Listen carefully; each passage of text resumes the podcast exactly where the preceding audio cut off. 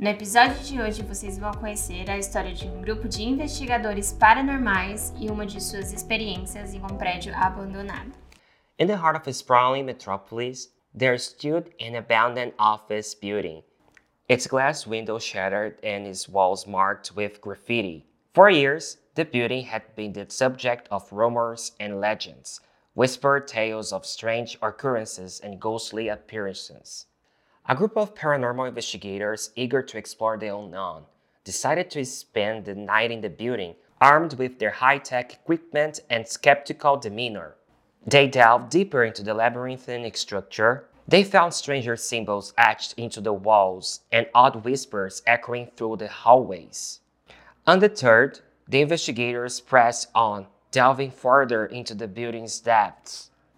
Suddenly, one of the investigators cried out in terror as he was seized by an unseen force. The others rushed to his aid, only to find themselves surrounded by ghostly apparitions, their faces contorted in anger and hatred. Panic set in as the investigators found themselves trapped, their equipment useless against the otherworldly and titles that threatened to claim them as their own. Desperate and scared, they turned to one another, hoping to find some way to escape the building's grasp. Just as all seemed lost, they stumbled upon a secret room, hidden away from prying eyes. Within its walls, they discovered the source of the building's malevolence, a powerful entity, bound to the earth and bound to the building, that fed upon the fear and terror of those who entered it. With a newfound sense of purpose, the investigators banded together, determined to break the entity's hold and the end of the cycle of fear and death.